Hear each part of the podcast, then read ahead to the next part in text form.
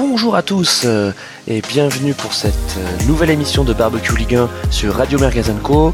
Euh, j'ai le plaisir d'accueillir Marco, Marco Verbatim pour son grand retour dans l'émission. Salut Marco. Salut les gars. Et Jean-Michel Larquet, Jean-Mimi, notre larguet de service, toujours au rendez-vous. Comment ça va Jean-Mi? Ah, Ça va très bien, bonjour à tous, ravi de vous retrouver. Donc, euh, on a complètement merguezé euh, la précédente euh, émission, la dixième journée, pour des raisons indépendantes de notre volonté. donc, cette émission fera un débrief des journées 10 et 11. Il y a beaucoup de choses à dire et on va surtout parler de la dynamique des, clubs concernés, puisqu'il y a une trêve internationale, donc juste avant la dixième journée, et, ça a modifié beaucoup de choses dans, pas mal de clubs. Je propose qu'on commence par, le roi, hein, le, roi de notre Ligue 1, euh, euh, c'est Paris. Euh, Paris qui avait déjà cartonné lors de la dixième journée à Nice un 4-1 très propre contre une faible équipe de Nice. Et puis hier, on a eu voilà le la Merguezita à domicile contre les Marseillais, 4-0, rien à dire. Marco, notre spécialiste de, Paris, est en de cette équipe? Euh, oui, alors euh, on peut dire qu'il y a une séquence intéressante là depuis euh, depuis quelques matchs. alors ça m'enchante, c'est quand même à, mettre un petit peu en perspective quand tu vois la faiblesse des adversaires. Mais disons qu'il y, a une vraie dynamique intéressante. le match à Nice était pas mal parce que si tu regardes dans le détail, il manquait pas mal de titulaires. Et tu as quand même démarré avec Paredes en sentinelle et, et Choupo-Moting à gauche devant avec Diallo arrière gauche et, et Meunier à droite. Euh, donc euh, quand tu vois que ça a pas mal déroulé euh, malgré ça, c'est assez encourageant. Et enfin d'ailleurs entre parenthèses, j'ai trouvé Nice extrêmement faible. Euh, je sais pas si tu veux qu'on y revienne plus tard, mais j'ai l'impression que ça, ça, commence un peu à se tasser cette histoire de, de Vira. Malheureusement, hein, parce que j'aurais voulu que que ça que ça prenne vraiment, même si c'est peut-être un peu tôt. Ouais, alors bah ouais, effectivement, on va on va parler de Nice euh, juste après, mais sur Paris, euh, c'est marrant parce que là, tu tu tu t'es rentré sur Paredes. Euh, Paredes, il est pas mauvais hein, depuis quelques matchs. En tout cas, euh, Nice et et Marseille écoute, il, a fait une bonne rentrée contre Marseille, il a fait un bon match contre Nice. Euh, est-ce que euh, c'est un mec qui peut inverser la vapeur? Alors, euh, Paredes, et, je laisse la, parole à Jean-Mimi juste derrière, Paredes, c'est un vrai bon joueur. Il faut, savoir que le gars, c'est pas un peintre. Il est toujours très très bon avec sa sélection. lors de la dernière Copa América, c'était le meilleur argentin. Alors bon, c'est pas très dur parce que autour de lui, vraiment, c'est un peu le désert mais euh, mais c'est un vrai bon joueur. Alors après le mettre en sentinelle, je suis un peu perplexe parce que euh, c'est plus un profil de relayeur, mais euh, mais c'est en fait c'est plus un, un, beau joueur qu'un qu'un bon joueur. C'est-à-dire que il est capable de fulgurance assez intéressante. maintenant, il faut voir s'il peut vraiment prendre de l'épaisseur et se stabiliser en 6 ou en 8 et, et gagner en volume. Mais, mais le potentiel est là en tout cas. Jean-Mimi, euh, qu'est-ce que tu peux nous dire sur, Di Maria? Parce que alors Di Maria, on a l'impression qu'il est en train de, flotter là, tellement il est bon. Bah, je vais dire ce que tout le monde est en train de dire en ce moment concernant Di Maria, c'est que il est vraiment à un niveau exceptionnel en ce moment, que ce soit d'ailleurs euh, en Ligue des Champions ou en Ligue 1. Enfin là, si on prend l'enchaînement des matchs du PSG euh, sur le match de Nice, il met un doublé avec des buts vraiment magnifiques. Il y en a un où il fait un lob sur le gardien qui est vraiment magnifique. En plus, euh, là, contre Marseille, euh, il fait encore euh, des passes décisives de classe. Et donc là, vraiment, il a atteint sa plénitude.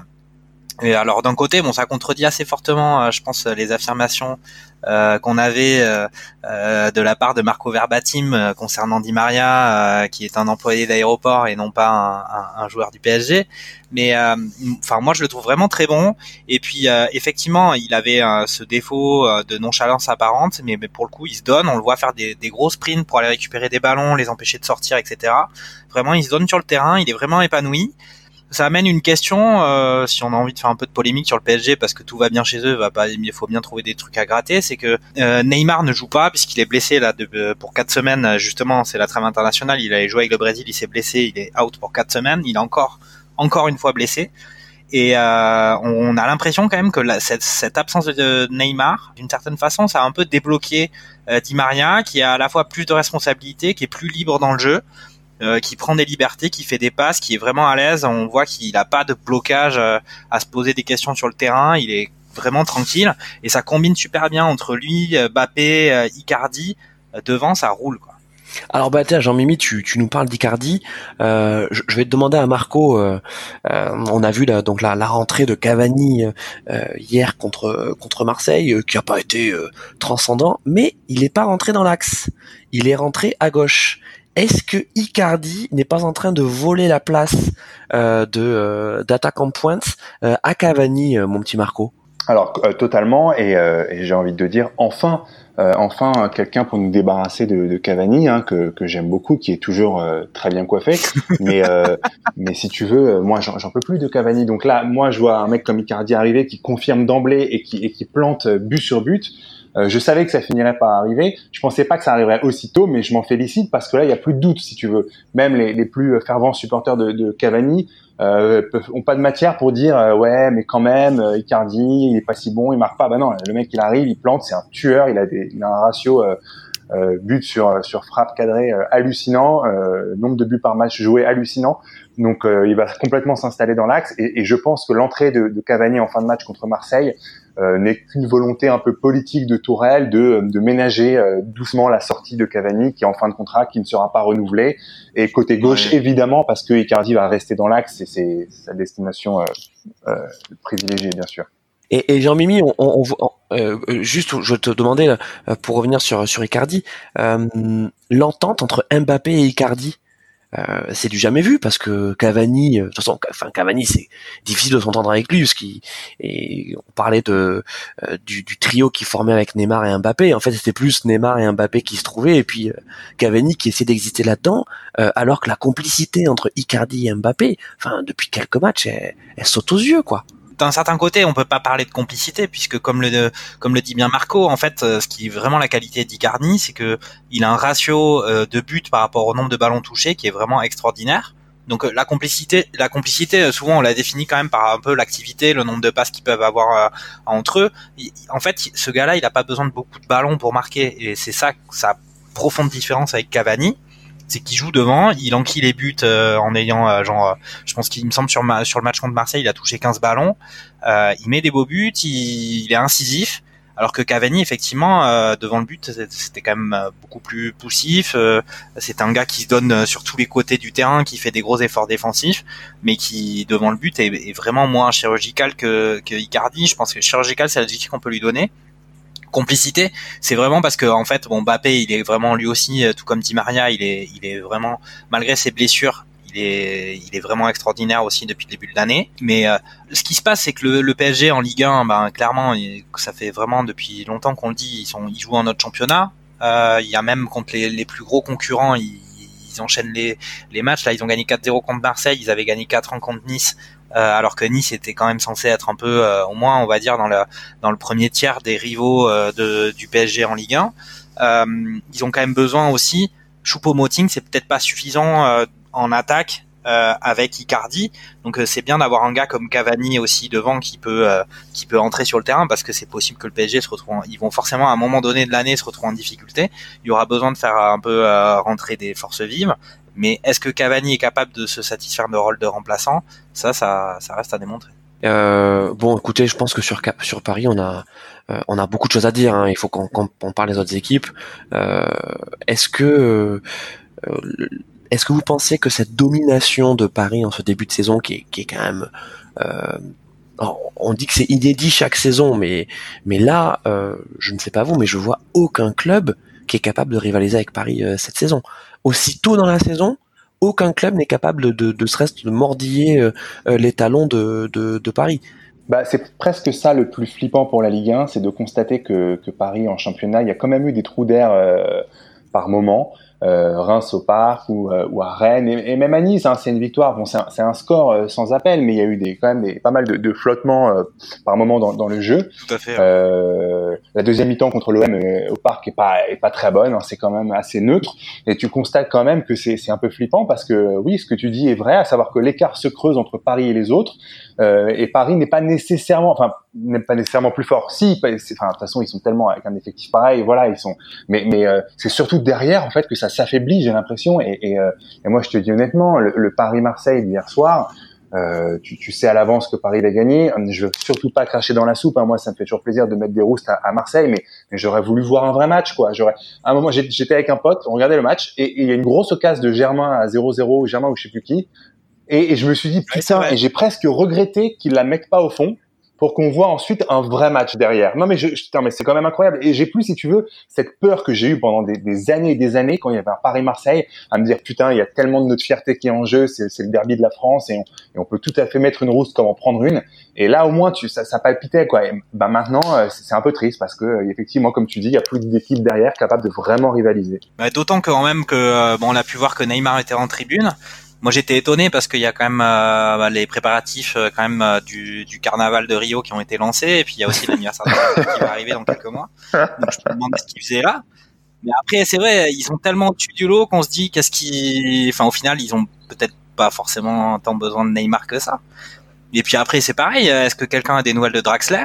Euh, bon, Non pas qu'il ait pu être véritablement extraordinaire depuis qu'il est à Paris, mais c'est pareil, c'est des joueurs qui clairement seraient, enfin un gars comme Draxler, il, a 14 fois sa place à, à l'OM. Bah, je suis entièrement, entièrement d'accord euh, avec ça, Jean-Mimi. Mais Draxler, quand, quand, tu vois sa meuf du moment, je comprends qu'il ait autre chose à faire que jouer lui au jeu au foot, les gars. Ah, elle, elle est de retour. La dernière image qu'on a de lui, effectivement, c'était, c'était ça. C'est peut-être son nouveau projet sportif. Ah bah il devrait, hein, parce que la meuf, ou c'était peut-être un mec, j'en sais rien, mais tellement bonne que faut, faut qu'il arrête le foot, hein, payé comme il est, il a aucune raison de s'emmerder. Hein. Draxler, il, il est pas resté à Oktoberfest là? Bah il est là, il devrait passer à Oktoberfest hein, parce que je te dis, sa meuf elle est incroyable. Mais par contre, ouais, non, euh, je sais pas si quelqu'un sait de quoi il souffre, mais c'est long.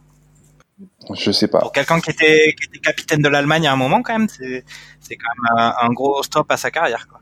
Je peux te dire, Draxler, il est pas, il est pas prêt de rejouer parce que vu comment l'équipe elle se met à tourner et qu'il y a pléthore d'éléments offensifs euh, là en ce moment, euh, c'est pas, enfin, il y a aucune place pour lui, quoi. Peut-être, euh, il pourra peut-être rentrer en deuxième mi-temps en Coupe de la Ligue si vraiment il y a une hécatombe. sachant que l'année prochaine, sachant que l'année prochaine c'est supprimé, donc euh, ça laisse pas beaucoup. Euh, enfin, il peut pas s'engager sur du moyen long terme. Ouais, et en plus. Ouais, et puis et, puis les remplaçants arrivés cet été, je pense notamment à Herrera et, et Sarabia, font plus que le, taf, quoi.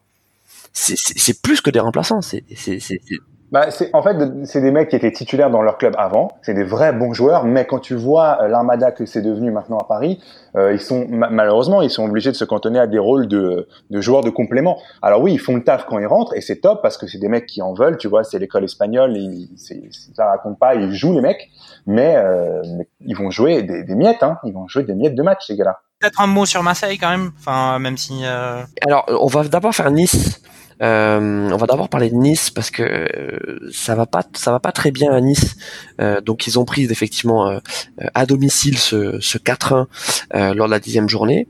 et puis lors de cette dernière journée, défaite à Strasbourg 1-0 au terme d'un match. comment on peut dire Un match insipide. Euh, et où euh, au cours duquel les Niçois ont, encore pris un, un carton rouge. Euh, enfin, c'est le, défenseur Colli qui a pris un deuxième jaune et qui est sorti en fin de match en rouge. quatre défaites en cinq matchs pour pour Nice ça commence à être compliqué. C'est toi, Jean-Mimi, qui disait que l'effet Vieira, non, c'est toi, Marco, qui parlait de l'effet Vieira qui commence à s'estomper.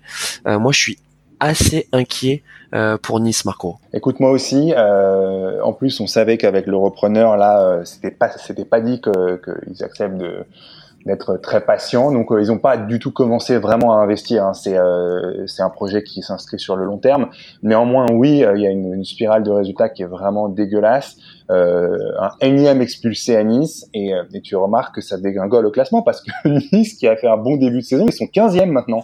Et, euh, et, quand tu vois que le premier euh, relégable, il a 11 points que eux en ont 13, euh, tu te dis, c'est chaud. Et perdre à Strasbourg, qui était probablement la pire équipe de Ligue 1 jusqu'à présent, après un non-match pareil, euh, là, là, vraiment, tu te dis, mais, mais c'est les boules, parce que t'as beau avoir un mec prometteur comme Vieira, un effectif pas dégueu, euh, un gros un gros repreneur, euh, voilà. Je pense que ils vont ils vont jouer le ventre mou, peut-être le top, on va dire allez 8-10 et qu'il faudra vraiment attendre la saison prochaine pour se, pour se prononcer sur, en fonction de la politique sportive qui va être menée et, des investissements. Ouais, Jean-Mimi, euh, sur Nice, tu voulais me parler de, de Dante euh, que c'était euh, que c'était l'enfer de Dante. Ouais, non, alors je voulais ou alors dire qu'il était un peu édenté depuis qu'il depuis qu'il est revenu. oh, pas mal. Mais bon après sur ce match-là, et, et, et, et Alighieri, hein. Ouais, ouais, oui, Alighieri. Dante, ouais. je vois que t'as révisé, as révisé tes classiques. Ouais, c'est Massimiliano Alighieri qu'il leur faudrait au lieu de Vieira peut-être, effectivement. ouais, c'est ça. Tu, veux dire avant, avant qu'ils soient sélectionneurs ou après? On peut quand même dire sur ce match que Nice, ils avaient quand même beaucoup d'absents. ils avaient au moins sept titulaires qui étaient pas là, dont Dolberg qui était blessé. Ils ont Ounas qui est blessé pour assez longtemps. Ils avaient des suspendus, donc c'était déjà un peu compliqué. Et là, effectivement, c'est leur quatrième défaite en cinq matchs, comme tu l'as dit, euh, Christophe. Ils ont pris qu'un point sur les cinq derniers matchs. Donc même si dans notre championnat à l'heure actuelle, il n'y a aucun écart, euh, effectivement, ça les fait quand même dégringoler. Mais c'est vrai que c'est compliqué. Et puis en plus, on peut voir qu'ils ont beaucoup d'expulsés. Euh, les mecs, ils n'arrivent pas à mental. C'est à la fois sur le plan du jeu et sur le plan du mental que ça bloque. Euh, il jouait contre Strasbourg à Strasbourg, où en fait la seule qualité de Strasbourg pour l'instant euh, depuis le début de ce championnat, c'est d'arriver à gagner les matchs chez eux, euh, où ils sont plus, c'est plus difficile de les prendre. Mais euh, ouais, on, on, avait loué l'effet Vieira au début de la saison, où il arrivait avec euh, des petits bouts de ficelle à, à, à enchaîner les victoires. en fait là maintenant, depuis qu'ils sont censés être un peu en, en, rythme de croisière, croisière avec un peu toutes les arrivées et euh, un groupe qui est constitué, et là, ça, ça, bloque un petit peu. Bon, de là à dire que Vieira est menacé, euh, je, je pense pas parce que je pense que ça vient pas de lui. C'est vraiment les joueurs. Il y a des jeunes et tout ça. Il y a une, c'est un peu compliqué de comprendre ce qui se passe. Ouais. Euh, écoutez, on, va revenir sur Marseille euh, parce que justement, donc Marseille avait gagné 2-0 à la maison contre Strasbourg lors de la deuxième journée, au terme d'un match maîtrisé. Hein, Marco, tu parlais de, de Strasbourg qui, qui, était la victime idéale pour euh, pour Nice euh, et c'est la vérité hein, parce que enfin franchement ce match à Marseille euh, il n'y avait rien à dire, hein, victoire 2-0 de, de, Marseille, bien joué. Et puis Marseille est venu se casser les dents donc dimanche soir contre contre Paris. bon, au-delà du score, hein, parce qu'il y a 4-0, mais il aurait pu avoir 6 6-2, un, un, score du, du genre est-ce que ça ne montre pas aussi les, limites d'un effectif euh, qui ne pourra pas jouer les, premiers rôles quoi qu'il arrive, et aussi la stratégie illisible de Villas-Boas. Euh, il est venu à Paris pour faire du jeu. C'est ce que j'ai compris. Hein. Ah bah dis donc, euh, on, a bien vu, on a bien vu ça. Hein. Marco, bah écoute, euh, ouais, il, est venu pour jouer. Alors moi, honnêtement, je vais pas l'accabler parce que euh, bon déjà Villas-Boas en, en, interview, c'est l'un des, des, seuls entraîneurs du championnat qui, qui parle de foot. Euh, euh, on y reviendra peut-être, mais Comboiré qui a repris Toulouse, entre parenthèses, euh, lol, première déclaration devant la presse, euh, c'est quoi bien joué bah, C'est gagné, donc nous, on va bien défendre et on verra ce qui se passe. Ok, super. Au moins Villas-Boas, si tu veux, il, il, parle de jeu. Alors oui, il a, il a à sa dispo un effectif vraiment merdique. peut-être que venir jouer au parc, c'est pas ce qu'il faut faire. Peut-être qu'il faut bétonner. Mais, euh, mais de toute façon, le, résultat sera le même. Donc on peut pas d'un côté reprocher aux entraîneurs de, de vouloir euh, de, de, bétonner, de rien proposer, et, et tomber sur l'un des rares qui, qui, essaye un truc, tu vois. Euh, de toute façon, au parc, tu as 9 chances sur 10 de te faire éclater. Donc essaye, essaye de proposer, quoi. Tu, tu, tu t'as rien à perdre. Donc euh, je suis pas... Euh, je suis pas scandalisé par ce qu'il a fait, un peu plus par ce qu'il a dit avant le match, à savoir non mais c'est un c'est un match qui compte pas, nous on n'est pas là pour pour jouer contre Paris. Euh, ils ont leur propre championnat, on a le nôtre. Donc, euh, en gros, on annonce déjà la défaite euh, et on passe à autre chose. Bah, mec, moi je veux bien, mais, mais là pour le coup, enfin, comment tu justifies ça auprès de tes supporters? Est-ce que tu as, le droit d'avoir un, effectif bien moins qualitatif que ton adversaire? Mais, mais le foot, c'est aussi des valeurs de combat et, et ça empêche pas, tu vois, de d'être en sur-régime sur une soirée pour essayer de, de rentrer dans ton adversaire et de, et, et, proposer des choses. Que Marseille au parc, ça a été euh, le néant, quoi. Ouais, euh, Jean-Mimi, avant de te donner la parole, moi je suis, je suis assez nostalgique en fait des, tu vois, de, de, de des petites polémiques, des histoires, tu vois, avant le, avant le classique, tu vois, comme, comme par exemple, je, je, je, sais plus, je lisais ça dans, dans la presse. Euh, vous vous souvenez le, le coup que Canigo avait fait? Il était venu avec une équipe de, de genoux euh, au parc et euh, chercher le, le match nul. Là, vous vous bah, souvenez ou pas de cette histoire? Il n'avait pas réussi, hein. Bah, ça avait fait 0-0. non, mais c'était, tu vois, et, et, là, là où je te rejoins, c'est qu'effectivement, Villas-Boas, il a voulu dédramatiser le, le, le classique, alors qu'en fait, il, n'a fait qu'enflammer le, les Parisiens, parce que c'est ça en fait. Il a anesthésié les, les, les Marseillais en essayant de leur retrouver la, la, pression, et il a enflammé les Parisiens qui, ont, qui en une mi-temps ont plié l'affaire. Et après les mecs étaient en décrassage. Ça, ça m'étonne un peu la réaction qu'il y a sur la deuxième mi-temps du PSG où en gros ils ont pas été bons, etc. Pour moi, c'est pas qu'ils ont pas été bons, c'est que les mecs ils gagnent 4-0 contre le, plus ou moins la plus grosse rivalité du football français. Ils gagnent 4-0 à la mi-temps, forcément. Enfin, tu vas pas jouer la deuxième mi-temps comme la première, que ça soit conscient ou inconscient. Euh, je trouve qu'on est un peu sévère avec les mecs du PSG. Après Marseille, que ça soit contre le PSG ou même contre les autres équipes du championnat, ils sont pas forcément, ils sont vraiment pas forcément bien. Contre Strasbourg, ouais, ils ont gagné 2-0, mais au final, le 2-0, déjà, le dernier but, c'est un, un vieux penalty en toute fin de match, je crois carrément dans les arrêts de jeu. Euh, c'était quand même assez, euh, c'était quand même pas une grosse performance. Le match était d'une vraiment très pauvre. Après, si on fait la revue d'effectifs, ils ont voulu absolument signer Rongier pour le mercato. C'est un peu la, la grosse recrue euh, avec Benedetto de leur mercato. On peut pas dire que pour l'instant ça soit une très grosse réussite. Euh, le mec est, non pas qu'il soit vraiment pas bon, mais c'est quand même assez moyen. Il, fait pas vraiment la différence. Puis après contre contre le PSG, ouais, il était venu avec des intentions de jeu, en tout cas ne pas jouer bas. Il avait décidé de jouer haut et de faire un pressing.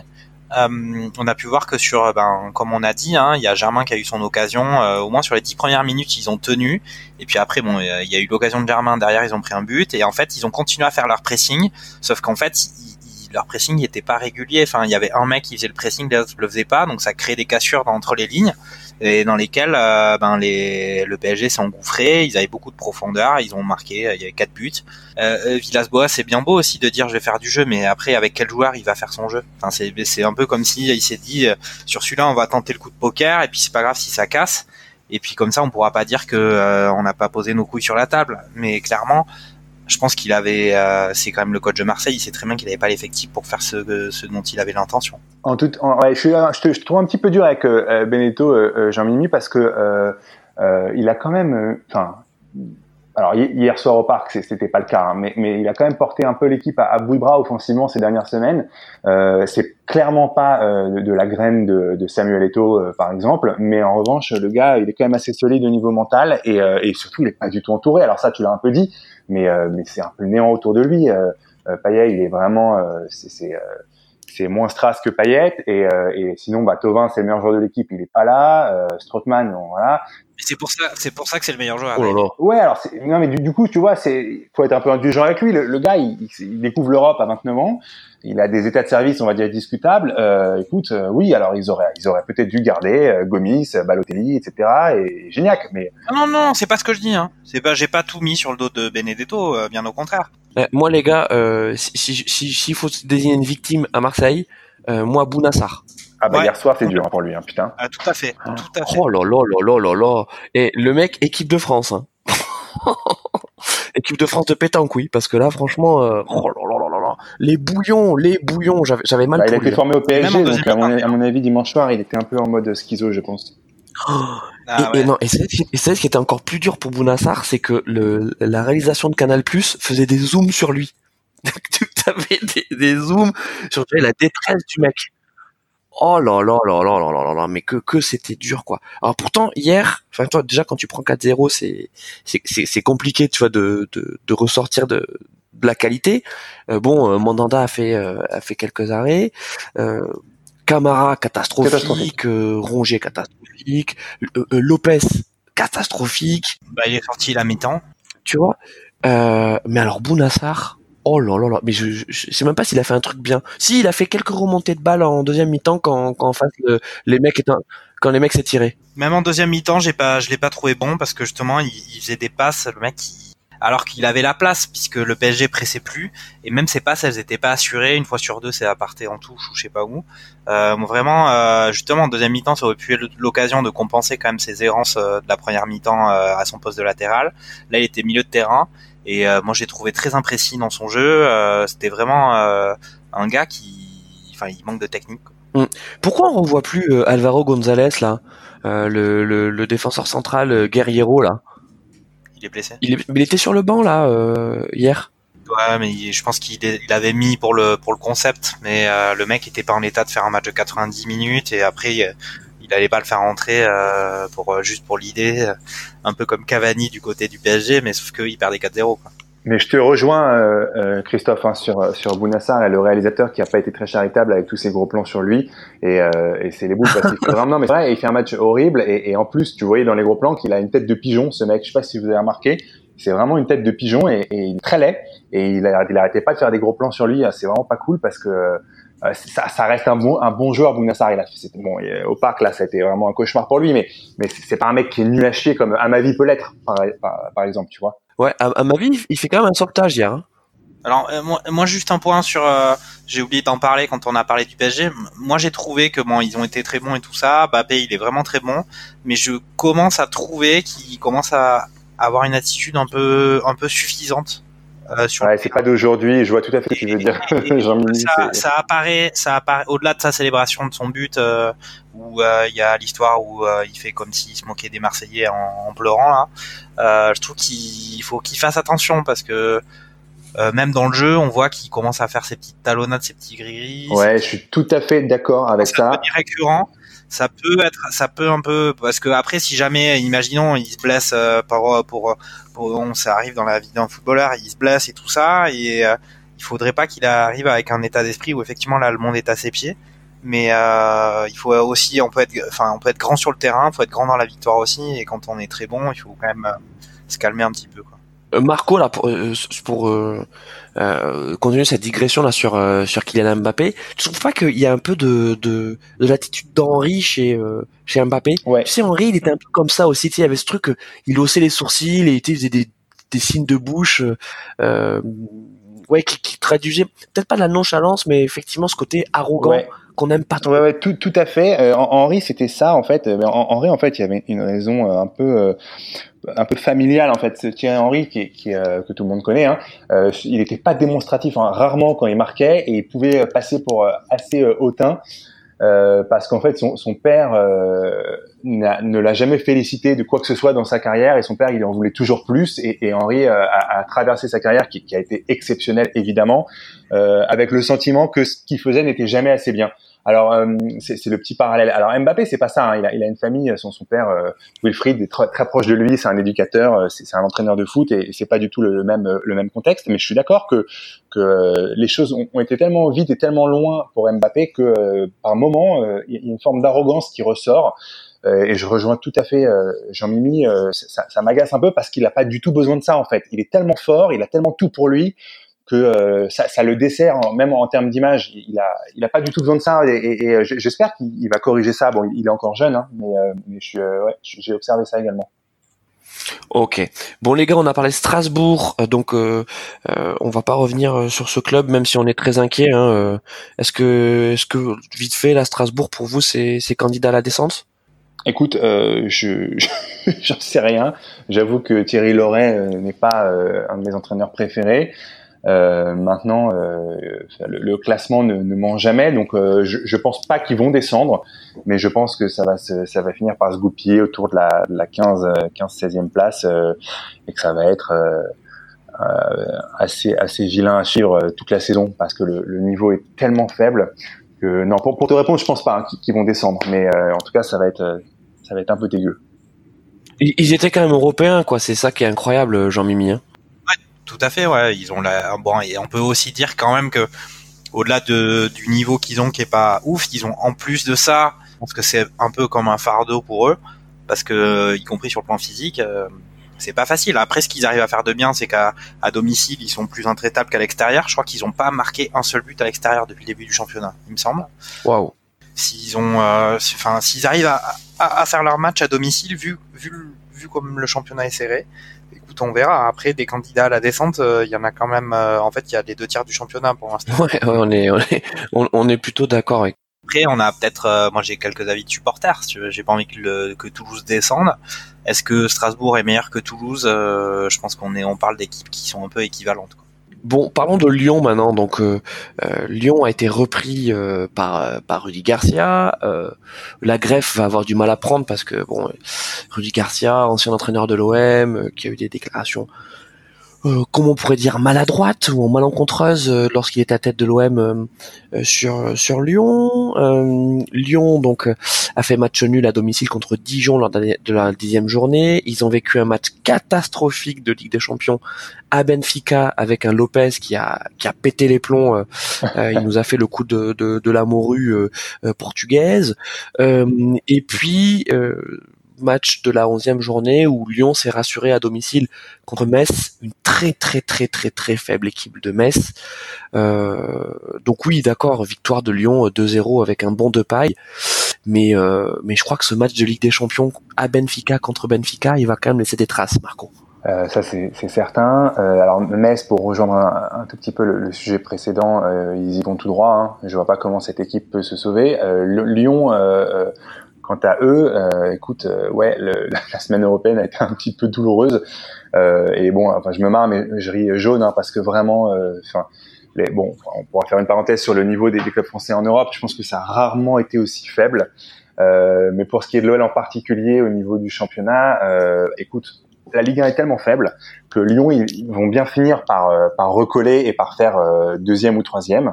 Euh, je pense que ce sera Paris-Lyon-Monaco ou Paris-Monaco-Lyon à l'arrivée, mais toujours est-il que euh, que l'arrivée de Garcia m'a quand même bien fait marrer. Je sais pas ce que vous en pensez, mais euh, mais Olas sur ce coup-là, c'est enfin, du Olas dans le texte. je pourrais développer, hein, mais je veux bien d'abord avoir votre avis sur la situation de de l'OL. Jean-Mimi. Ce qu'il y a, c'est que je pense qu'ils ils, ont tellement regretté d'avoir choisi un gars comme Silvino qui était inexpérimenté en poste d'entraîneur général d'une équipe, qu'ils sont dit qu'ils allaient prendre un peu euh, la sécurité en Ligue 1. Peut-être qu'ils ont vraiment, ils ont un peu paniqué, je pense, euh, par rapport au classement, où effectivement, euh, au moment où ils ont viré, ils ont viré Silvino, ils auraient pu être relégables. Donc ils se sont dit, on va prendre un peu une valeur sûre du, du championnat de France, certainement pas une valeur sûre de de, de, de la qualité du football européen, euh, en la personne de Rudy Garcia. Après, ils avaient plusieurs, euh, ils avaient plusieurs choix quand même pour le recrutement. Ils ont pensé à Blanc, ils ont pensé, il me semble, à, un moment donné à Sampaoli. Ça, ça aurait été ça aurait été une, belle chose. Après, les autres recrues, euh, ça aurait pu être Gourvenec ou, ou Rémi Garde, donc c'était moins folichon. Mais bon, si on peut, si on peut un peu parler du feuilleton du, recrutement pour le coach à, à Lyon, c'est vrai que sur sur Blanc, en fait, au final, ils ont expliqué que oui, les rumeurs ont voulu euh, que Blanc euh, il n'avait pas préparé ses dossiers, il n'était pas sérieux. Puis en plus il voulait venir avec Gasset qui est un ancien de Saint-Etienne, donc là clairement euh, c'était pas possible pour Lyon et puis surtout pour Jean-Michel Aulas. C'est pas tout à fait comme ça, si je peux me permettre Jean-Mimi, hein, que ça s'est passé. Euh, en fait, en fait, ils, ont sondé pas mal d'entraîneurs. Euh, alors, euh, parenthèse de trois secondes, soi-disant, euh, voilà, ça sondait Mourinho, mais en fait, pas, du tout. Hein. Il y a eu deux SMS d'échangés. Mourinho lui a dit que, bien entendu, jamais il mettrait les, les pieds à Lyon. C'est juste Olas qui a sorti histoire. Il lui a dit, non, non, il lui a dit, c'est où Lyon? Ouais, ouais, voilà. Non, mais c'est juste Olas qui a sorti cette histoire pour se faire un peu mousser. Genre, ouais, vous avez vu, on a contacté Mourinho, mais même en, en, en 5 millions d'années, il aurait jamais sorti son carnet de chèques pour faire venir un mec comme Mourinho avec son, staff. Euh, mais toujours est-il que, Blanc, en fait, ce qui s'est passé, c'est que euh, non, euh, Olas était chaud pour que Gasset vienne avec Blanc parce qu'il sait très bien, il connaît le foot, Olas, que euh, tu n'as pas plus de garantie que, si tu fais venir le, binôme. En fait, c'est ça la, vraie valeur ajoutée de Blanc, c'est Gasset. Enfin, je, je, caricature. En revanche, ça s'est pas fait parce que oui, il y avait, il y avait Gasset, il y avait adjoints, il y avait un staff technique assez important. Le salaire de Blanc, c'est pas le même que celui de Garcia. Et, comme d'habitude, Olas, il a un peu fait les choses à moitié. Et c'est pour moi tirer une balle dans le pied en faisant venir Garcia, que les supporters de l'OL détestent. Euh, et si on observe avec un peu de recul, de, la, façon dont il a géré euh, la sortie de Genesio euh, l'an dernier, où il a été la Coupe de France, il le, alors juste avant la demi, hein, il avait dit ça, il le prolongerait. Évidemment, ils se sont fait sortir. Il s'est retrouvé coincé avec Genesio que le public avait pris en grippe. Euh, il nomme euh, Juninho qui fait venir Silvino, soi-disant pour prendre de la hauteur, hein, Olas. Et évidemment, au bout de dix journées, euh, ça part totalement en sucette et il prend plus du tout de hauteur. Et il revient mettre les mains dans le cambouis. Il prend Garcia alors que Blanc c'était évidemment plus cher, mais c'était le choix de la tranquillité parce qu'il a l'oral, le charisme, le palmarès, le crédit. Euh, et au lieu de ça, il va prendre Garcia qui vient juste avec deux mecs. Alors ouais, ça va lui coûter beaucoup moins cher à court terme, mais, mais euh, franchement, euh, c'était, ça va être un drame quoi. Vous pensez vraiment que Olas a pris Garcia parce qu'il était moins cher? Ah, Entre autres. Non, moi je suis pas d'accord avec ça. Oui, je pense, enfin moi je connais pas tout, mais on peut. Bon après c'est aussi les, les justifications qu'on nous donne a, posteriori. Mais c'est vrai que sur Blanc, il y a commence à y avoir des petits doutes quand même parce que ça fait pas mal de temps qu'il a pas de club. Euh, il a, il commence à avoir une, une réputation de de gars un peu dilettante. Moi, ça, je, je sais pas si c'est vraiment vrai, mais bon. Euh... Ouais, on comprend pas. Mais, mais c'est qu'en France, hein. C'est qu'en France. Moi, je pense que ce mec, il va rebondir à l'étranger. Mais hein. il aurait pu rebondir il y a longtemps. En fait, ce qui s'est passé avec Blanc, c'est qu'à la sortie du PSG, il a eu plein d'offres, mais il n'a pas eu d'offres de clubs du top 5 européen. Et c'est ce que lui, il voulait. Il a eu des, des, offres de clubs un tout petit peu en dessous, je me rappelle plus précisément, mais c'était des clubs du niveau de euh, du Borussia Dortmund, du FC Séville, de Arsenal. En gros. Et, et, il s'est dit non, moi je, je vaux le top 5, donc j'irai dans le top 5. Et il s'est rendu compte au fil des années que, euh, vu qu'il savait pas trop se positionner, qu'il n'était pas très présent dans la presse, et ben qu'en fait ces, ces clubs-là euh, se faisaient de plus en plus rares. Et des clubs comme l'AS Roma, il les a, il a un peu laissé passer le truc, ça s'est pas fait. Et donc là. Euh... Et depuis, et depuis, il est à la chicha avec Ben Arfa, quoi. Bah, il y a, y, a, y a, un peu de ça, mais, mais cette image de nonchalance, elle est quand même un petit peu erronée. Je sais pas si vous avez lu l'interview de Gasset il y a quelques jours dans l'équipe. Oui, oui, qui était, qui était remarquable. Alors, on peut dire que c'est biaisé parce que c'est son grand pote et qu'ils ont bossé ensemble et qu'ils se connaissent par cœur. Il y a peut-être de l'aspect là-dedans, donc il est peut-être pas 100% objectif. Mais, mais je pense que cette image de, de dilettante, elle, euh, elle est quand même un peu exagérée. C'est peut-être pas un, un, très grand entraîneur, Laurent Blanc, mais, mais c'est un très grand manager. C'est-à-dire que dans un club avec des stars, où il faut gérer un président, il faut gérer un effectif, il faut gérer vraiment bah, un, un, un grand club.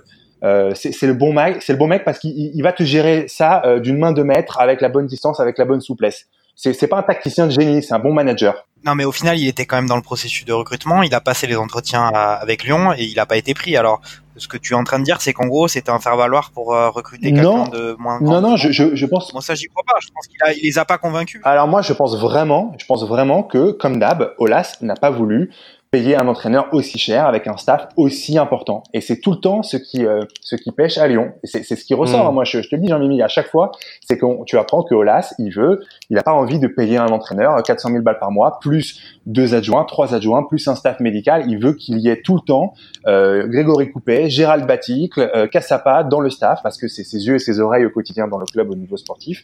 Et, euh, et il savait très bien qu'avec euh, avec un mec comme Blanc, il aurait moins maîtrisé, il aurait eu moins de mainmise sur sur le groupe. Alors les gars, pour rester sur Lyon, euh, petite rumeur.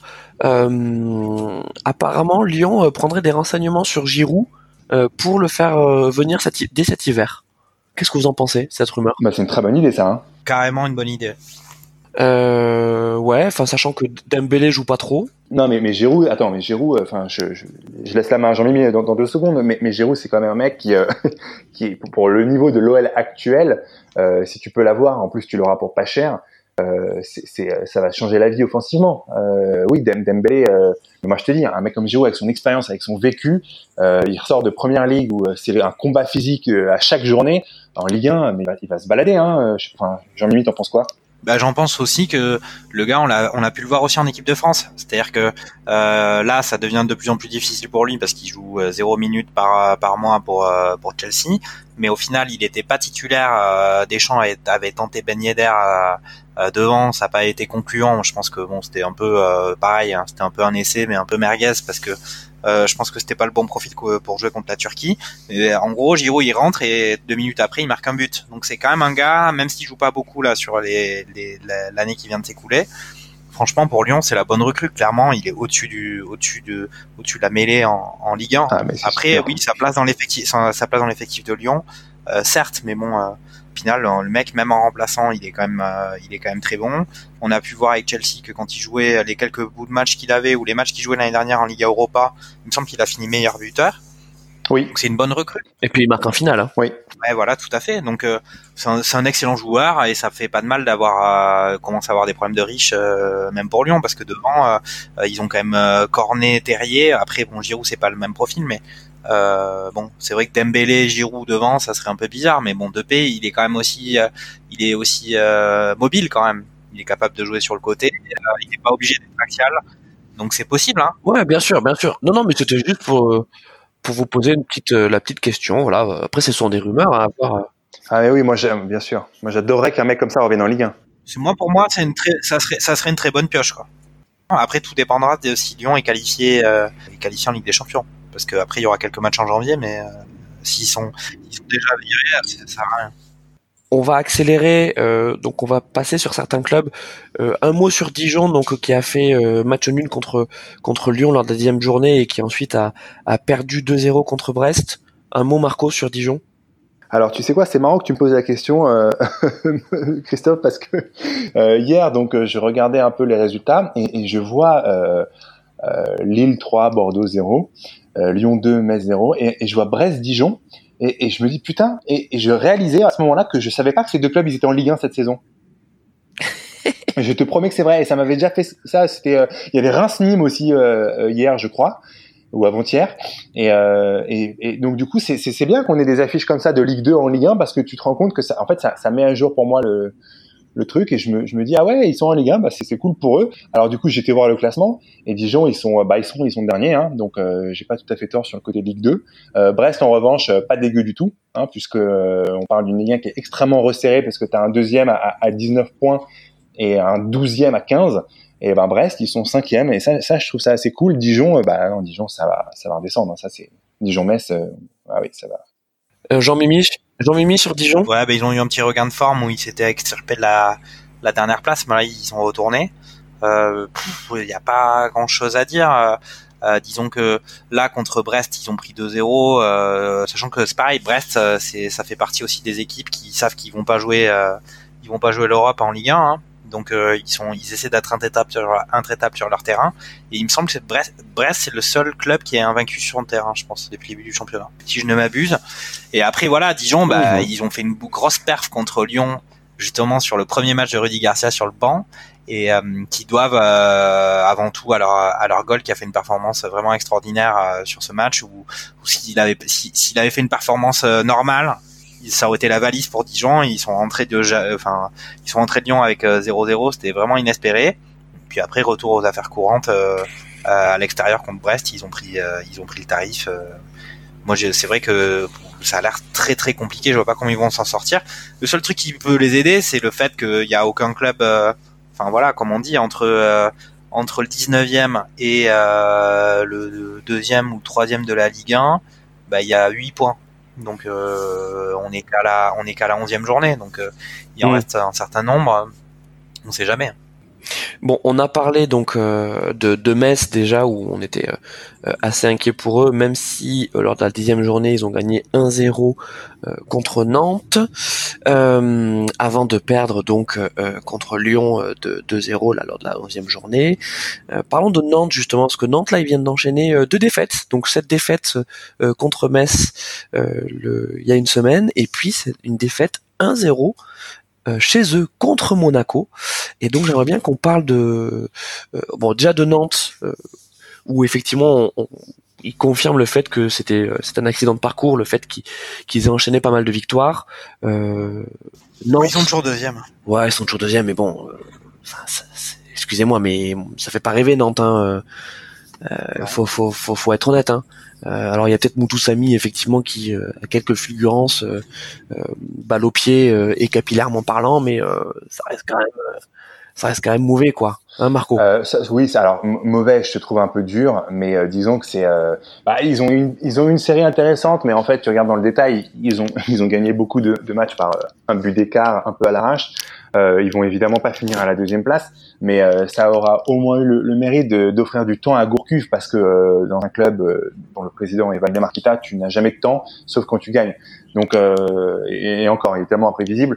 Mais donc du coup là au moins, au moins il a eu le temps de, de s'acheter un peu de crédit, de, de, de s'acheter un peu de temps et, et, et, de mettre en place un, un truc qui devrait être euh, intéressant euh, dans le courant de la saison au, niveau du jeu. Je te parle après au niveau classement, je peux pas vraiment te dire où ça va se terminer, mais euh, mais moi c'est un club que j'aime bien. Gourcuff c'est un entraîneur que j'aime bien, donc je j'aimerais bien qu'il fasse. Alors j'ai pas du tout envie qu'il fasse deuxième ou troisième parce que c'est une fois de plus ce serait catastrophique pour la Ligue 1, mais s'il pouvait faire top 5, ce serait, je trouverais ça assez cool.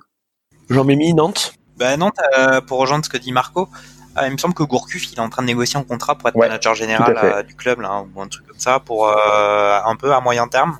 Donc euh, bon, c'est plutôt chouette pour lui. C'est un gars qu'on aime bien quand même.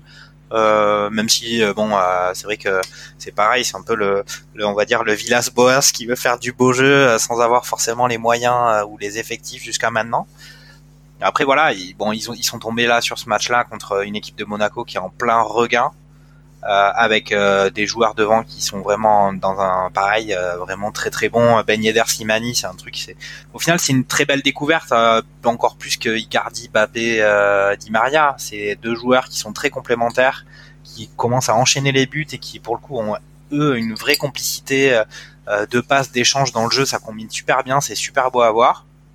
Là pour le coup enfin bon Nantes-Monaco, il n'y a pas de discussion. Euh, je pense que Ben Yedder, il, a marqué un but, il en a eu deux de refusés. Euh, son but, c'est vraiment un festival dans la défense. Euh, Palois qui avait dit qu'il avait jamais affronté d'attaquant qu'il avait particulièrement impressionné, il se fait, il se fait défoncer. Oh là là là là, mais quel, mais, c'est pas possible. Mais, mais, mais, mais, pourquoi ce mec accepte d'être interviewé? Moi, je suis désolé, mais je trouve ça bien qu'il y ait un peu de vie quand même dans le, euh, enfin, il n'y a pas que les cadors qui ont le droit de, faire des interviews un petit peu euh, transgressives, on va dire, si tant est que on puisse être véritablement transgressif en interview de footballeur. Mais c'est bien qu'il y ait des personnalités. Euh, après, c'est sûr que voilà, quand c'est Zlatan qui est le meilleur buteur du championnat largement, qui fait des commentaires un peu avec, il joue l'arrogance, ça va mieux que quand c'est Palois qui est défenseur central à Nantes, qui joue un football restreint. Hmm. Euh, bah, tu parlais de Monaco, on va, on va enchaîner avec Monaco. Euh, Monaco qui confirme effectivement son, son regain. Euh, donc il y a une semaine, victoire 3-2 contre Rennes à l'issue d'un match âprement disputé. Donc Monaco l'a emporté grâce à un but de Wissem de, de Ben Yedder justement à 93e. Rennes, on en parlera parce que ça, ça devient dur aussi pour eux. Et puis cette victoire, euh, donc euh, lors de la dernière journée euh, à Nantes, à l'issue d'un match maîtrisé, hein, même si c'était 1-0, Monaco aurait pu l'emporter plus largement. Marco, Monaco, est-ce que c'est le, futur tube de, de l'automne? Ah, écoute, moi j'ai trouvé ce match très plaisant à regarder. ça, ça fermait pas ni d'un côté ni de l'autre, donc c'était assez cool. Il y avait, il y avait beaucoup d'occasions, c'était très vivant. Et à tel point qu'à un moment donné, je me suis dit, mais attends, c'est pas la Ligue 1 là que je regarde. Et donc, si, en fait, j'ai remis le, bandeau déroulant, c'était bien un match de Ligue 1. Et, euh, et euh, alors pour, te répondre, moi, je pense vraiment que Monaco va faire podium hein, vu la faiblesse du championnat. Euh, je, je, pense aussi que euh, que bah, le moment où tu rencontres euh, une équipe donnée, c'est ça joue énormément parce que tu te rappelles de la rousse qu'ils ont mis à, à qu'ils ont pris de, de, Lyon à domicile en début de saison. Aujourd'hui, si tu avais un Monaco-Lyon, Lyon il se ferait éclater la gueule. Euh, de la même façon, Nantes qui était sur une très bonne série, mm. là ils ont pris Monaco au plus mauvais moment. Et, euh, et désormais, moi je pense qu'il y aura, enfin cette, cette, saison en tout cas, il y aura pas de, il y aura plus de bons moments pour croiser Monaco. Je pense qu'ils vont être super chiants à jouer. Euh, non pas qu'ils qu bétonnent, au contraire, hein, c'est vraiment une équipe qui propose une tonne et offensivement, euh, euh ils sont tellement forts avec Golovin qui se réveille là depuis quelques semaines. C'est vraiment euh, très intéressant et, et la, la paire Ben Yedder Slimani qui fait vraiment des étincelles. Euh, et, et, ça fait plaisir à voir. Hein. Je suis euh, assez d'accord avec Jean-Mimi là-dessus. C'est une vraie découverte euh, et il n'y a pas de raison. Enfin, Ben Yedder, on, on le découvre pas. Hein. C'est évident que c'est un crack. et en Ligue 1, il, il, se balade. Là, il est, il est meilleur buteur avec, avec 9 buts. Je sais pas où, ça va se terminer pour lui personnellement. Euh, mais c'est un mec que j'aime beaucoup et, et je, je mets complètement habillé sur Monaco euh, dans le top 3 on, va enchaîner. Euh, bon, alors il y a des clubs dont on va pas trop parler. Euh, Angers, euh, no comment. Brest, on a dit effectivement que c'était une, jolie petite surprise. on espère pour eux que que ça va continuer, même si ça reste pas non plus exceptionnel. Par contre, il y avait un Toulouse-Lille lors de la dixième journée, avec une victoire 2-1 de Lille pour le premier match de Camboiré, qui est un une belle victoire de la part de Toulouse à domicile euh, contre Lille. Euh, et puis Toulouse est, est retombé hein, dans, dans, dans, ses travers euh, lors de la dernière journée, puisque Toulouse a perdu contre Rennes 3-2 à l'issue d'un match plaisant hein, à Rennes, mais mais peut-être manque de, manque de caractère. Qu'est-ce qu'on peut dire, Jean-Mimi? Justement, c'est deux matchs qui sont très différents. Euh, le premier match, c'était le premier match de, le premier match Toulouse-Lille euh, Toulouse a gagné 2-1. C'était le premier match de Camboiré. Ce qu'on peut dire sur ce match, c'est que la victoire de Toulouse, euh, elle est amplement méritée. Euh, ils ont clairement largement dominé dans le jeu et dans les occasions. le, score de 2-1, au final, il n'est pas vraiment significatif ou représentatif de ce qui s'est passé sur le terrain parce que il y a eu un, but de Lille tout en fin de match, mais Toulouse aurait pu gagner 3-0 ce match tellement Lille a été faible et Toulouse plutôt très bon. C'était vraiment étonnant. Euh, c'est vrai que il y a eu cette trêve internationale pendant laquelle Casanova est parti, euh, bah, enfin, ils accumulaient mauvais résultats, ils étaient tombés un peu, ils étaient pas encore relégables, je pense, mais ils étaient vraiment pas loin. Et puis, euh, puis je sais pas, il y a des histoires de menaces de mort sur sur Casanova qui ont plutôt euh, précipité son départ. Enfin, c'est un peu, j'ai pas très bien compris. Mais qui a menacé Casanova? Parce qu'il n'y a pas de supporters à Toulouse. Bah, je crois que c'est, bah, justement, c'est pour ça que je suis, je, je suis inquiet. Ah, c'est énorme. Euh, mais non, c'était un peu la justification qu'il y a eu à un moment donné. C'est pas, pas Eric Mombert qui a envoyé une, une menace de mort à Casanova. Ah ouais, ouais alors je, je, sais pas où il en est. Peut-être peut qu'il cherchait un Et club. Vous avez vu que Eric Mombert, il entraîne en Australie? Bah écoute, euh, bah, c'est plutôt chouette. Ah, Alors, il faut, faut que vous alliez voir Eric Mombert. Vous allez voir, euh, je crois qu'il entraîne en Australie et, et j'ai vu une photo de lui euh, donc euh, en conférence de presse. Euh, c'était le, le croque-mort. Enfin, faut vraiment aller pas- voir. c'est Allez pas- voir. C'est pas, c'est pas idiot pour l'Australie d'avoir un mec comme lui parce que c'est quand même un gars qui a fait beaucoup de formations en France. Donc ça peut toujours leur servir en Australie. Enfin bon, euh, continue sur Toulouse, excuse-moi. Enfin, en tout cas, en tout cas, ouais, ouais, ouais. Donc, euh, ils ont fait un gros match contre Lille et ils ont un peu précipité. on n'a pas encore beaucoup parlé de Lille là, mais euh, un peu une période euh, compliquée à Lille euh, parce que eux aussi jouent la Ligue des Champions et ils étaient sur une série de mauvais résultats, surtout à l'extérieur d'ailleurs. Donc là, ils ont pris un peu, un, ils étaient vraiment sous l'eau contre contre Toulouse et Galtier était vraiment mécontent à l'issue de, de ce match.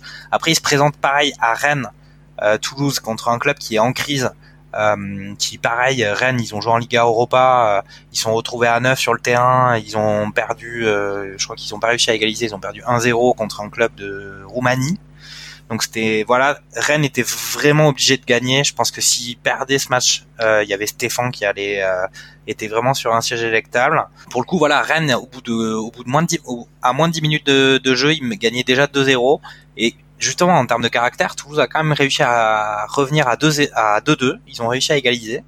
Et puis euh, au final, euh, en, fin, en toute fin de match, euh, alors je crois que c'était c'était peut-être les arrêts de jeu. eh Ben Rennes, ouais, c'était les arrêts de jeu. Ils ont réussi à marquer. Donc euh, bon ben voilà, Rennes c'est pareil aussi, ils ont fait preuve de caractère. Après dire que Toulouse euh, n'a pas de caractère, je pense que le problème de Toulouse c'est surtout qu'ils n'ont pas vraiment de défense. C'est plus que le caractère, c'est la défense, c'est très compliqué pour eux voilà, après, pareil, Camboire, il va faire avec son effectif, mais euh, défensivement, c'est très compliqué. Moi, ce qui m'inspire, ce que m'inspire Toulouse, c'est que il y a des joueurs du milieu de terrain qui étaient un peu absents depuis le début, qui, qui refont surface, des, des vainqueurs, des Dosevi, qui arrivent à se remettre à jouer, refaire des bonnes passes, arriver à marquer des buts. Et ça, c'est bien parce que jusqu'à maintenant, il y avait que Gradel qui arrivait un peu à, même s'il rate des penalties et tout ça, qui arrivait un peu à, la fois à faire preuve de caractère, à pousser les gens, être décisif dans certains moments. Et euh, on retrouve quelques joueurs. Après, ça va être dur pour eux. Hein. Ça va être dur pour eux, ça c'est sûr. Marco, euh, Jean-Mimi parlait de Rennes. Euh, Rennes, c'est un peu la crise quand même. Donc, euh, ils ont perdu euh, euh, donc le, l'avant-dernière journée euh, contre Monaco. Donc, on l'a dit à Monaco 3-2. euh, et donc, ça a été une grosse désillusion. Ils ont eu un match de Ligue Europa qui était cosmique avec une victoire de Cluj. Il faut quand même se rendre compte de ce que c'est Cluj. Hein. Euh, donc ils perdent 1-0 euh, à la maison contre contre Cluj. Enfin, un match. euh, Je, pense que ça c'est. Non, enfin bon, bref, je, vais te laisser en parler. Et puis euh, cette victoire in extremis contre contre Toulouse, euh, qui, qui a fait du bien. Mais bon, on sent bien que c'est bizarre quand même, Rennes. Euh, on a vu des déclarations de Guy Stéphane qui ciblait plus ou moins Olivier Létang et, et Sylvain Armand. Raconte-nous un peu ce qui se passe à Rennes là, parce que c'est étrange. Écoute, euh, c'est pas la première fois qu'il y a des trucs un peu un peu chelous qui, qui se trament euh, au niveau de, l'organigramme rennais. Euh, Guy Stéphane semble contesté par notamment Olivier Létang, qui est un mec assez particulier. Olivier Létang, c'est un vrai bosseur, etc. Mais c'est pas le dernier euh, pour laisser passer des petites euh, des petites piques dans la presse quand il a quelqu'un dans le nez, et, et tout porte à croire qu'il a envie de se débarrasser de son entraîneur sans sans le dire, bien sûr. Euh, donc je je suis pas surpris de la réaction euh, de, de, de Stéphane. Euh, qui a De Julien Stéphane, hein, c'est le il fils avait- de Guy Stéphane. oui, oui, tout, tout, tout à fait, ouais, exact. Euh, qui, a, qui a dit que, en gros, euh, il avait, euh, bah, c'est les déclarations euh, de sa hiérarchie sur le site du club qui avaient un peu fra- fragilisé le, le groupe. Euh, du coup, c'est pas propice en termes d'ambiance euh, à, à une à un retour des, des résultats. Euh, après, il faut quand même dire que, que Julien Stéphan, il a, il a eu des résultats assez exceptionnels euh, depuis qu'il a repris le Stade Rennais l'an dernier et que euh, là cette saison logiquement c'est un peu la débandade mais mais c'est normal aussi euh, c'est la saison d'après en fait. Et, et, tout le monde veut que Rennes bâtisse et thésaurise sur cette brillante première saison de, de Julien Stéphan.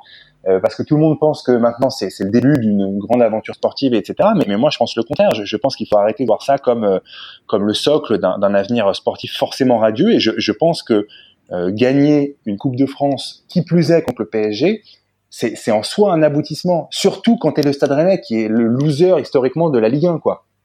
Mmh. Je trouve c'est un peu gentil pour. alors après, moi, j'ai rien contre Guy Stéphane en particulier, contre ouais, Guy Stéphane. Il n'empêche que Julien, Stéphane, il n'empêche qu'ils étaient sur deux mois sans victoire là. Donc euh, clairement.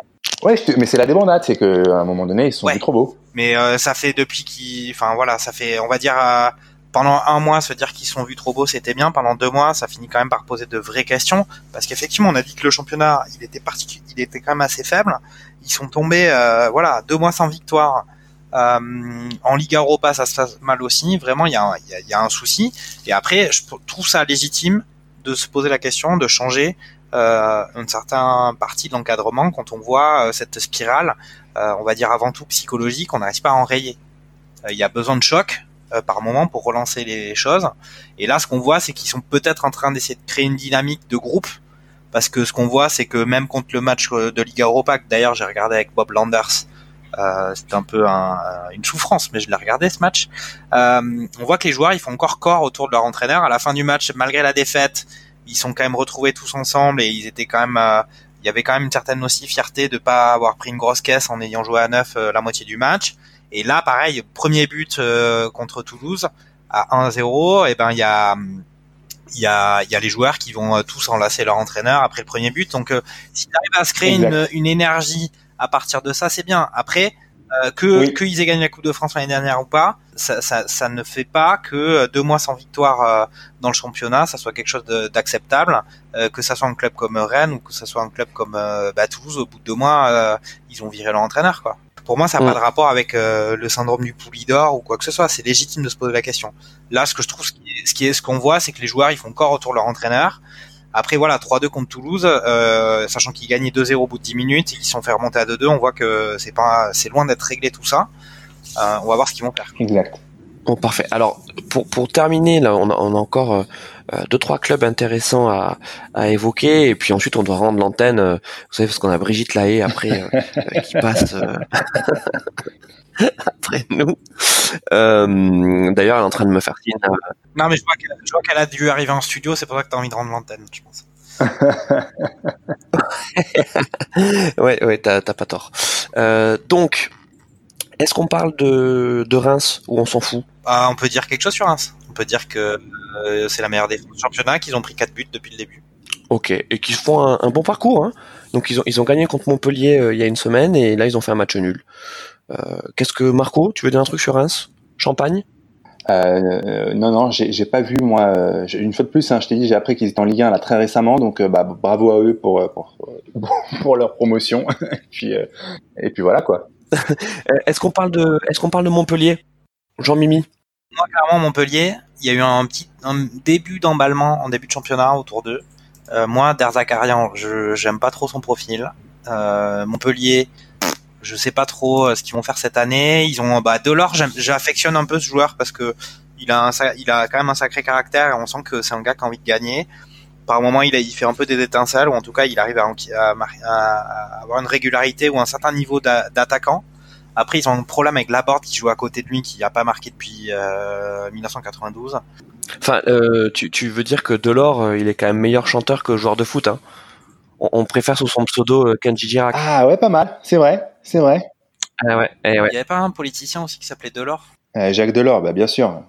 Mais Jacques Delors, c'était le, c'est le père de Martine Aubry, figure-toi. Mitterrand, c'est Mitterrand qui l'a tué. Quoi. Mais bon, voilà, voilà ce qu'on pouvait dire sur Montpellier. Non, Mitterrand l'a pas tué. Il a renoncé à se présenter en 95 euh, devant Anne Sinclair à 7 sur 7. Il lui a dit qu'il se présenterait pas. Je me rappelle très bien. J'étais devant la télé. Et, euh, et c'est con parce que mes parents m'avaient dit s'il s'était présenté, il aurait été élu. Bon, et écoutez, euh, tu voulais me parler de Lille et justement c'est un des clubs dont je voudrais qu'on parle euh, parce que euh, ça a l'air d'aller mieux. Alors bon, ils ont perdu contre contre Toulouse, on en a parlé tout à l'heure euh, il y a une semaine, et puis là ils ont de nouveau gagné en éclatant Bordeaux. Euh, par un, sévère mais mérité 3-0, euh, pam pam cucu. Lille ça va mieux et puis en plus ils ont ils ont réussi à accrocher le match nul contre contre Valence en Ligue des Champions. C'est une équipe qu'on aime bien. Euh, la mayonnaise commence à prendre, euh, Marco? Ouais, et c'est là que tu vois qu'un mec comme Galtier fait vraiment partie des, des, des bons bons entraîneurs euh, du championnat parce que il arrive quand même à tirer le max à chaque fois. il a eu des résultats vraiment exceptionnels ou enfin, pas loin en tout cas avec Saint-Étienne. Il est resté très longtemps. et ce qu'il fait avec Lille, c'est vraiment intéressant. Il faut il faut voir d'où il les a tirés la saison dernière, hein, Galtier, hein, les, les, Lillois. Donc il y a une vraie continuité. Euh, moi, j'avais dit euh, dans l'une des premières émissions que qu'il faudrait faire super gaffe euh, au parcours de Lille en championnat parce que la, la, Ligue des Champions allait les plomber. Euh, je me suis gouré, mais heureusement personne n'écoute le podcast, donc, donc personne s'en souvient. En, en, tout cas, c'est vraiment intéressant de les retrouver troisième. Je pense pas qu'ils finiront nécessairement à cette place, quoique hein, vu, la faiblesse de la Ligue 1. En, tout cas, le, ils tirent vraiment le max et ils sont bien aidés quand même par cette trouvaille assez incroyable qui est Ossimène, parce que le gars, il est euh, enfin, il, il, est juste, il est juste dingue. Bon là, il a pas marqué contre Bordeaux, mais mais euh, mais le mec personne ne le connaissait et il est vraiment vraiment balèze. Et, euh, et le, le, transfert de Pépé a été digéré, semble-t-il. Et Rémi qui marque encore, hein, Rémi qui, euh, qui est toujours là, à 32 ans. Euh, et puis il met un beau but, hein, il met une belle accélération. À la Thierry Henry un peu ce but, hein, c'est un peu le petit Henry du pauvre. Non, c'est un vrai but d'attaquant. Hein. Moi, je trouve que et puis c'est pas son premier comme ça qui marque euh, de, fin de beau cette exact. année. Jean-Mimi sur l'île, ouais, vas-y, rapidos. Ouais, pour revenir sur certains propos de, de Marco, euh, alors c'est pas que euh, on a une très très grosse audience, c'est justement un cahier des charges assez fort, c'est qu'il n'y a pas de bagarre entre consultants ou pas d'agressivité par rapport aux, propos tenus dans les émissions précédentes, c'est une consigne euh, de Christophe. Ah, ok. Donc tu te rappelais que j'avais dit que, que Lille serait relégué. On se rappelle de tout. non, non, après moi juste sur Lille, moi je trouve que voilà, les choses vont vite en foot. Il y a une semaine à la sortie du match contre Toulouse, euh, ils étaient au fond du saut. Et là, effectivement, ils ont fait une grosse perf en Ligue des Champions contre contre Valence. Ils méritaient de gagner et ils ont réussi à égaliser à la dernière seconde du match. Après, voilà, ils ont gagné là contre Bordeaux, qui est une équipe qui est euh, franchement très faible. Et puis, par contre, euh, grosse difficulté pour eux, ils ont Ozymen qui s'est blessé. Ouais. Donc, on va voir ce que ça va donner. Mais euh, c'est vrai que c'était leur gros atout qu'ils avaient dans les manches pour l'instant, en tout cas depuis le début. Et là, on va voir ce qu'ils vont faire sans pendant quelques matchs en tout. Un, mot sur Bordeaux, donc Bordeaux qui, euh, qui vient d'enchaîner deux défaites, une défaite 1-0 à domicile contre contre Saint-Étienne il y a une semaine et là donc euh, le 3-0 euh, à Lille. bon, un mot, moi j'ai un mot, hein. nul à chier. Bah, disons que la, défaite à domicile contre Saint-Etienne était enfin assez sévère. Ils, étaient nuls, hein, évidemment, c'est Bordeaux. Ça aurait, mais disons que ça aurait pu faire match nul. Alors que là, le 3-0, euh, il n'y a pas de discussion, quoi. Ils se sont fait éclater la gueule. Euh, il n'y a rien à dire. Donc Bordeaux, c'est un coup oui et trois coups non. Euh, donc ils avaient fait un début de saison assez intéressant, mais tu remarques que là, ça plonge tranquillement dans le ventre mou, qui est un peu leur place. Et ça va se terminer entre entre 8 et 12, comme d'hab. de toute façon, voilà, avec un, un, propriétaire qui ne met pas de fric, avec avec un, projet sportif euh, illisible, tu, tu, constates que l'un des plus grands clubs français euh, historiquement bah, végète. Ouais, j'en ai mis un, un, mot aussi sur sur Bordeaux et puis sur sur Briand, hein, sur le fait que le mec est est toujours là, quoi. J'allais arriver, c'est justement vous moquiez de, de Rémi euh, devant à Lille. Je pense que clairement un mec comme Rémi à Bordeaux, il serait titulaire tranquille. Quand on voit que devant à, à Bordeaux, c'est brillant. Moi, brillant, je l'aime bien, mais clairement, il, c'est pas normal qu'un gars comme lui soit titulaire en attaque à, dans un club comme Bordeaux avec le parcours qu'il a, etc., qui rentre euh, disputer des genre 20 minutes en fin de match, euh, etc. Ça serait bien, mais qu'il soit titulaire, c'est compliqué. Et qu'on voit, on voit son pendant, c'est deux Préville, euh, où tout le monde s'est enflammé parce qu'il a réussi un match contre Toulouse euh, il y a trois semaines.